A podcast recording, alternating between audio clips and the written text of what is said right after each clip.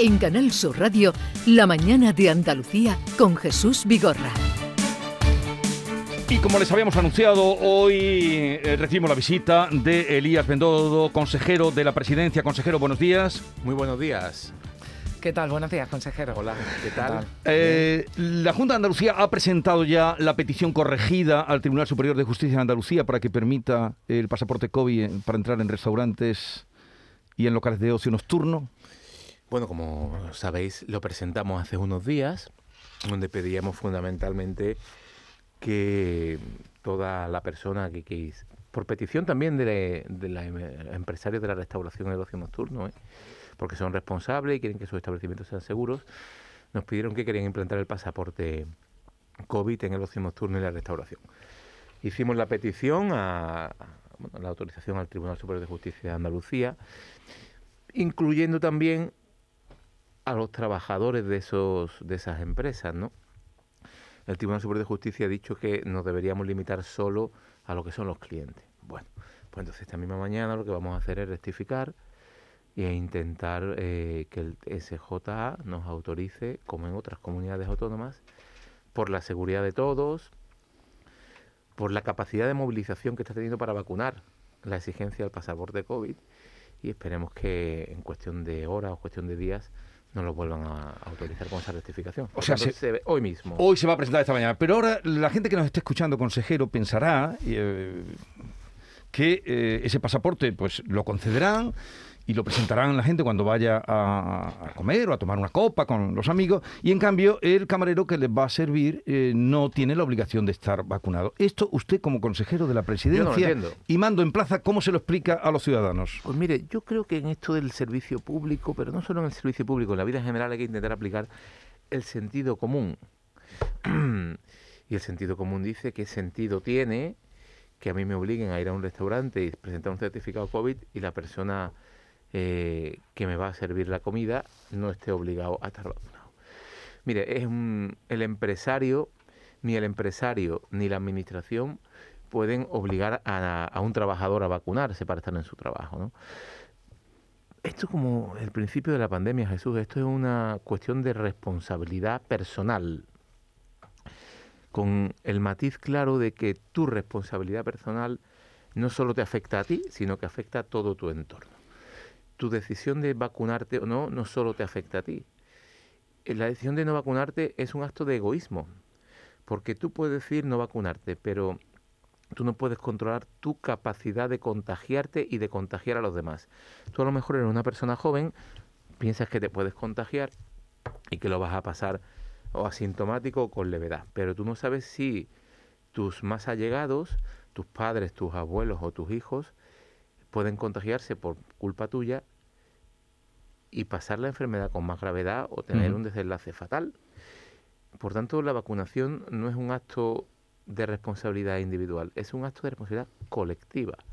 Y por tanto, el pasaporte COVID, entre otras cuestiones, tiene dos funciones. La primera, que estemos en establecimientos seguros, porque da la seguridad de los que estamos allí, todos estamos vacunados y por tanto la posibilidad de contagiarnos y de contagiar es menor. Y en segundo lugar, la capacidad de movilización que está teniendo eh, en la población no vacunada. Hace unos meses teníamos exactamente 780.000 andaluces mayores de 12 años que se podían vacunar y no se quisieron vacunar. Eh, después de varios meses y de llamadas a la responsabilidad, campañas de información, y la exigencia del pasaporte COVID, ya estamos por debajo de los 470.000. Todavía quedan 470.000 andaluces por debajo, por encima de 12 años, que no han querido vacunarse. Y, hemos notado un gran aumento de eh, personas que se están vacunando ahora y estamos viendo en otras comunidades autónomas cuando se ha exigido el pasaporte COVID. Eso nos tiene que hacer reflexionar. Es decir, la llamada a la responsabilidad para no contagiar a un familiar no ha tenido la misma efectividad o tanta efectividad como si me obligan a entrar a un bar, si, quiero entrar a un bar me exigen el pasaporte COVID. Ahí sí me vacuno. Fíjense. ¿eh? Lo que dice mucho del comportamiento cívico y, humano, pero vuelvo a insistirle en la contrariedad de, que, de, los trabajadores. La Junta de Andalucía... Ahí no podemos hacer nada. Con su estatuto no puede hacer nada. Ahí no podemos. El presidente Macron dijo ayer eh, en una alocución que hizo a la nación que, estaba pensando obligar la vacuna. Es solo el gobierno de España el que podría eh, obligar a vacunar a todo el mundo, a los trabajadores. Eh. Es el gobierno.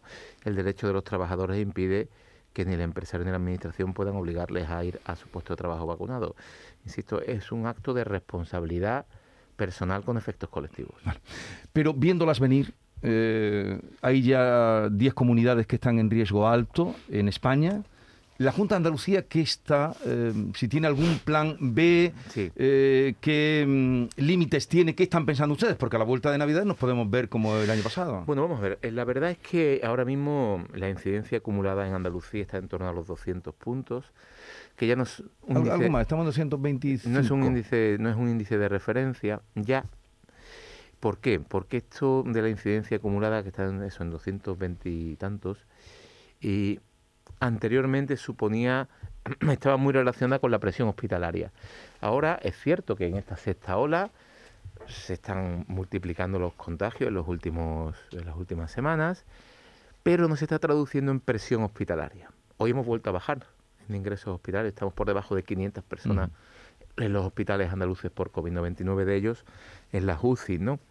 Muy lejos de las cifras por encima de 5.000 y 6.000 personas, ¿no? Y las UCI, las colapsadas de, de otras olas, ¿no? Por tanto, hay que saber balancear la evolución de la economía en nuestra vida cotidiana con la lucha contra la pandemia. El no tener presión hospitalaria nos permite que las medidas de restricción sean menores. Seguimos haciendo un llamamiento a la responsabilidad. Seguimos pidiendo que se use el gel de mano. Seguimos pidiendo que se use el mayor tiempo posible la mascarilla, que se ha notado como la herramienta más eficaz, ¿no? Y la vacunación. La vacunación es la clave. Andalucía es los andaluces somos los españoles más concienciados con la vacunación y los españoles somos los europeos más concienciados con la vacunación. Por eso esta sexta ola está teniendo menos incidencia en España que en el resto de Europa y menos incidencia en Andalucía que en el resto de España. Vale, pero si vamos a más, ¿cuál sería el límite? Usted habla de la presión eh, hospitalaria en la que va a definir para tomar eh, medidas o más restrictivas en este caso. ¿Cuál sería? Eh, ¿Tienen ustedes fijado el tope? No, no, no hay un tope. Es la evolución diaria que sigue el Comité de Expertos de Salud Pública y también los comités territoriales de cada provincia que eh, evalúan y miden la evolución de la pandemia en cada provincia, en cada distrito sanitario, ¿eh? que hay 32 en Andalucía. Y por tanto, ahora mismo la fase es de contención. Es decir, crecen los contagios, pero no aumenta el ritmo preocupante los ingresos hospitalarios. Por tanto, llamamiento a la responsabilidad. Creemos que el pasaporte COVID puede ser una muy buena herramienta para controlar eh, los espacios cerrados fundamentalmente, ¿no? Y por tanto, en base a la evolución eh, que tenga las próximas semanas, iremos tomando decisiones. ya hemos, demostrado que cuando haya que tomar decisiones las vamos a tomar, ¿eh? Pero ahora mismo estamos en plenas celebraciones navideñas y la presión hospitalaria no crece al ritmo de los contagios y los contagios no se traducen fundamentalmente en ingresos hospitalarios ni en UCI. La inmensa mayoría de los ingresos hospitalarios y en UCI son de personas no vacunadas. Por ejemplo, si se llegara a los mil... No hay una cifra, no hay una cifra fijada por la Consejería de Salud, sino va en base a la evolución. Eh, en base a la evolución mezclando el porcentaje de contagios, el número de la edad de las personas que se contagian, eso es muy importante, y luego la presión hospitalaria. Carmen Rodríguez Garzón. Sí, consejero. Eh, a mí me gustaría preguntarle por una noticia que hemos eh, estábamos contando hoy, que la conocíamos ayer por la tarde, ese nuevo brote en el Hospital de, Regional de, de Málaga. Es el segundo ya que se produce. En este caso hablamos de, de pacientes. Em, no sabemos el origen. El anterior fue una comida navideña. Lo digo porque ahora que estamos hablando de restricciones, no sé si en los propios hospitales se está lanzando algún tipo de recomendación o se está llevando a cabo alguna eh, medida eh, adicional después de que haya ocurrido esto en el hospital de, de Málaga. Bueno, vamos a ver. Eh, insisto en la palabra responsabilidad. Estamos todos en fechas de celebración, eh, navideñas, donde evidentemente tenemos que ser responsables. Eh, yo no digo que se suspendan comidas, ni mucho menos ni almuerzos de empresa, ni mucho menos porque eh, llevamos muchos meses con problemas y esta Navidad pues podemos hablar de cierta normalidad, no del todo evidentemente porque la sexta ola está aquí con nosotros, ¿no? No somos de prohibir, no somos de prohibir, somos de creer en la responsabilidad de los andaluces. ¿Se pueden mantener las cenas de Navidad y los almuerzos de Navidad? Sí, con responsabilidad, reduciendo el aforo en espacios grandes, en espacios abiertos, eh, guardando las distancias. Es decir, vamos a ser responsables. No hay que llevar la ley hasta, o las normas hasta sus últimas consecuencias. Yo lo que planteo con esto es que eh, mantengamos nuestra forma de vida, sobre todo en esta fecha, pero siendo conscientes que estamos en plena pandemia todavía. Mm. Y es pronto, consejero, para ya adelantar que puede haber cierta normalidad en primavera, que son fechas fuertes en Andalucía, con acontecimientos eh, multitudinarios, Semana Santa, eh, feria, Romería del Rocío, bueno, en fin, mm, podría, podría seguir. Lo digo porque ya se trabaja, ¿no? Porque esto no se prepara de un día para otro con la normalidad de que se celebren. Ojalá sea así, esperemos que sea así, ¿no? Y va a depender solo de una palabra. Omicron. La evolución de esa nueva variante del virus, de cómo evoluciona en las próximas semanas y en los próximos meses, de su capacidad de contagiar, de su letalidad y de su fuerza ante la vacuna. Eso lo vamos a comprobar en las próximas semanas y en los próximos meses.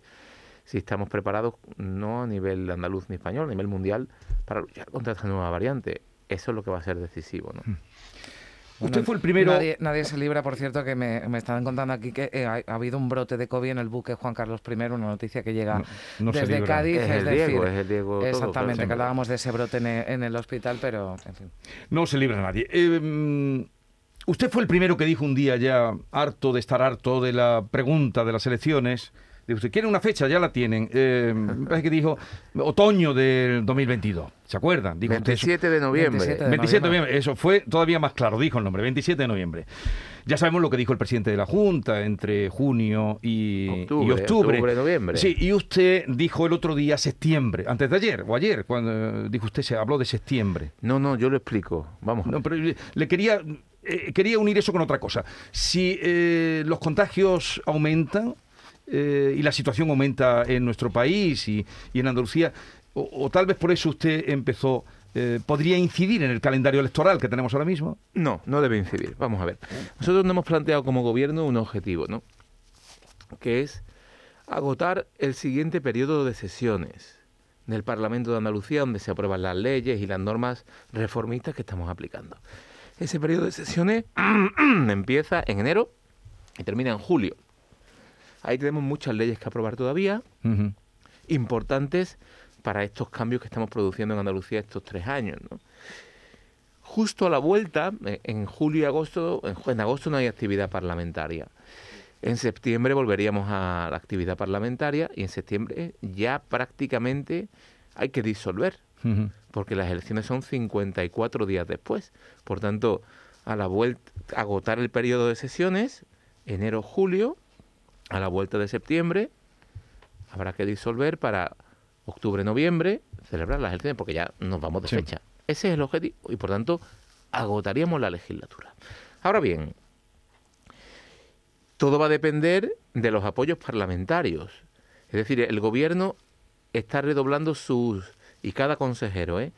su capacidad de negociación y sus esfuerzos en ceder para que podamos seguir con esta agenda reformista. Este gobierno reformista todavía tiene muchas leyes que modificar y, cuestiones históricas en Andalucía que cambiar.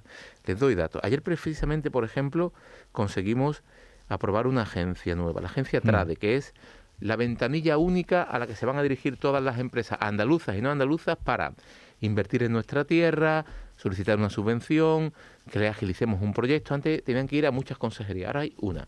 Esa agencia TRADE ha, creado, ha fusionado cuatro agencias. IDEA, Estenda, Andalucía Emprende y Agencia Andaluza del Conocimiento. Es decir, una agencia va a hacer lo que hacen cuatro.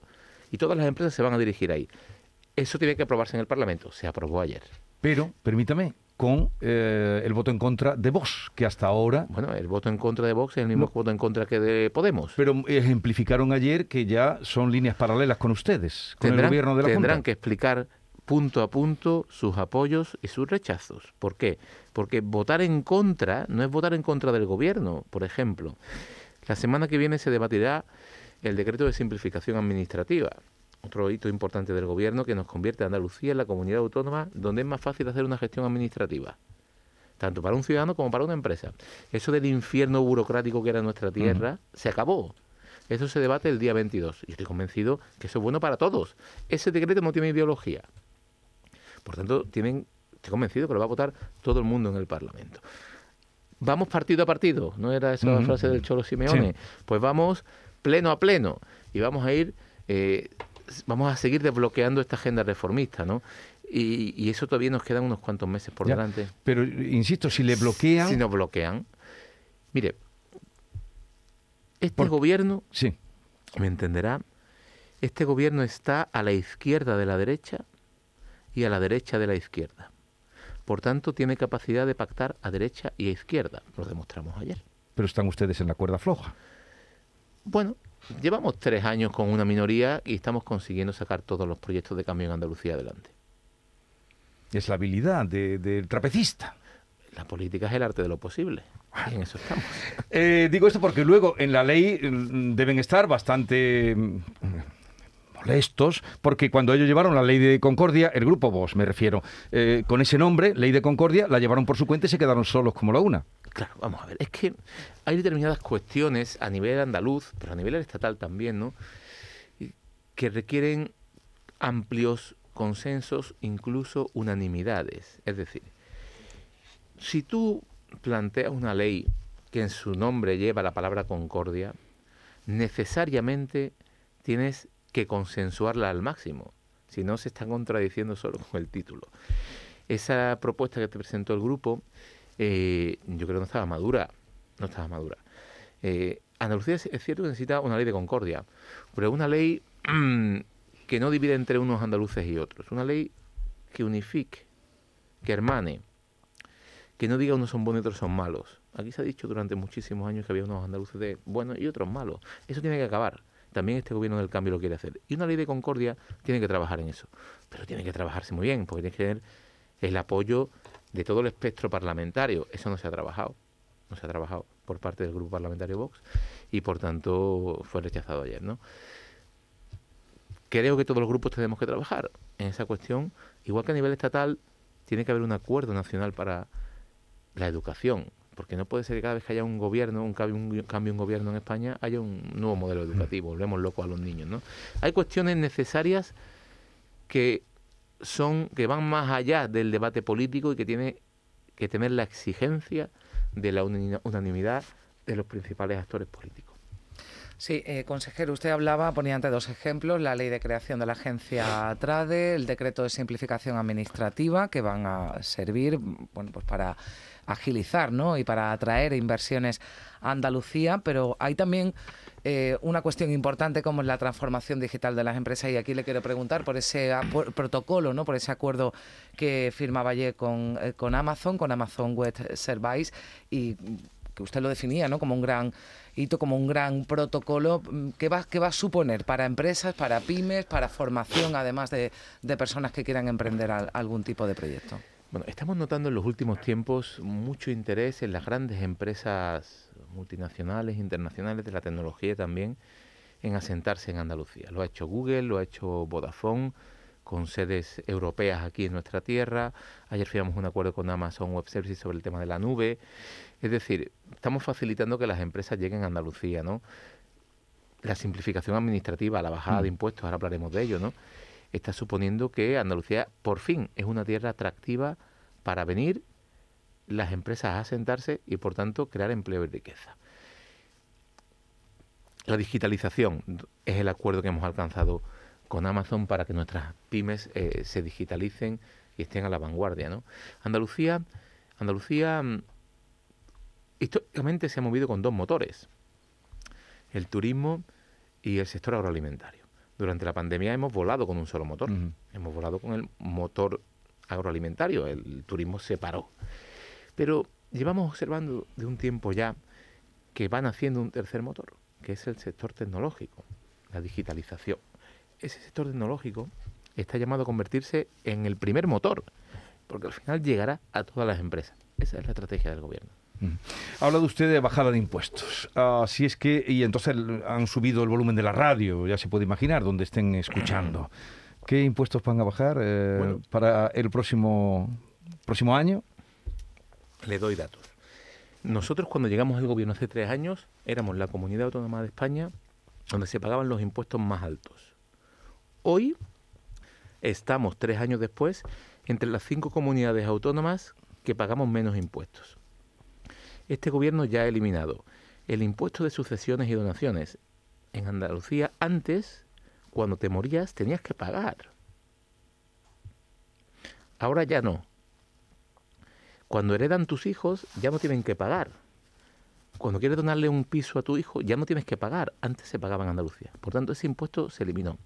Hemos bajado el tramo autonómico del IRPF. Hay un tramo del IRPF que es de la comunidad autónoma. Andalucía lo tenía de los más altos. Ahora estamos en la media nacional. Hemos bajado el impuesto de actos jurídicos documentados y el de transmisiones patrimoniales. Alguien nos dijo, lo voy a decir, la ministra Montero dijo, si estos señores que han llegado ahora bajan todos estos impuestos, van a ser imposible que mantengan los servicios públicos. Y yo dije, joder, nunca hubo un perfecto ejemplo para definir a un socialista de unos socialistas. Nosotros, nuestro gobierno, cree que bajando impuestos se reactiva la economía. Dejando el dinero en el bolsillo de la gente, la gente gasta más, si gasta más, recaudan más. Si recaudan más, puedes invertir más en servicios sociales. Eso es lo que decíamos nosotros, y ellos, el socialismo decía que no. Te doy los datos. Año 2019 y 2020, donde ya hemos cerrado esos dos años, donde se aplica en Andalucía la bajada de impuestos. Pues bien, dos años después de esa bajada de impuestos en Andalucía, hemos conseguido que 280.000 andaluces más sean contribuyentes. Y hemos conseguido recaudar 850 millones de euros más, bajando impuestos en Andalucía. Y gracias a esa bajada de impuestos y ese aumento de la recaudación, hemos podido invertir cifras históricas en sanidad, en educación y en política social. Ese es nuestro modelo. Y está funcionando. ¿Cuántos dineros de los fondos europeos han venido a Andalucía? Están llegando están llegando a cuentagotas. Eh, Pero el gobierno central, eh, llevamos, tenemos ya muy poquito tiempo. Dice que donde más han llegado ha sido Andalucía. Vamos a ver, Andalucía es la comunidad de España donde viven más españoles. 8 millones y medio. Casi el 18% de los españoles son andaluces. Tiene sentido que donde más llegue sea aquí. Pero todavía no han llegado. Todavía estamos trabajando en proyectos. Están llegando a cuentagotas y con poca transparencia. Pero piense que es, el gobierno al final es un, el dinero viene de Europa, lo pasa el gobierno y el gobierno a las comunidades autónomas, nada más, ¿no? Por tanto, en Andalucía vamos a aprovechar todas las oportunidades para que esos fondos europeos se inviertan en transformación digital, en generación de empleo y riqueza y sobre todo aprovechemos esa oportunidad que nos genera Europa, ¿no? Pero ¿qué pedimos al gobierno de España? Más eficacia a la hora de, transferir los fondos, más agilidad y más transparencia. Consejero, ¿llegará la exposición del 27 a Málaga? La verdad es que bueno, es llamativo, es no debería de ser así, que, haya habido coordinación, ¿no? que haya, coordinación. Es una expo internacional, que no universal, son cosas Sí, sí, son diferentes, eh, internacional universal. Esta expo va dirigida a la, era urbana. Málaga ha demostrado en los últimos años su carácter emprendedor, eh, su capacidad para liderar proyectos culturales y tecnológicos, ¿no? y yo creo que, vayamos de la mano el Gobierno de España, la Junta de Andalucía y el Ayuntamiento para que Andalucía, España y Málaga lideren esa Expo Universal, perdón, esa Expo Internacional en el año 27, creo que sería muy positivo. Em, ¿Van a tener comida de Navidad en el Pepe Andaluz? No. No. no nos han dejado. ¿Quién, ¿Quién nos lo ha dejado? ¿A ustedes? Bueno, eh, su partido. con buen criterio la Dirección Nacional de nuestro partido ha recomendado a las provincias no celebrar eventos multitudinarios de Navidad con motivo del COVID. ¿no? Ustedes son muy obedientes con la Dirección Nacional. Nosotros somos leales con nuestros jefes, siempre. ¿Y el gobierno va a celebrar comida de Navidad? ¿El gobierno andaluz? Bueno, eh, estamos pensando, porque somos pocos, ¿eh? Fíjese, el, el gobierno de España no debería celebrar la comida de Navidad porque son 23 ministros, Hmm. son muchos ya. Nosotros somos 11, 12 consejeros y más presidente, por tanto somos pocos. A lo mejor eh, hacemos algo discreto. Bien, pues eh, gracias por la visita. eh, felices Pascuas. Muchas si gracias. no nos vemos y hasta la próxima. Gracias y felices Gracias. a todos.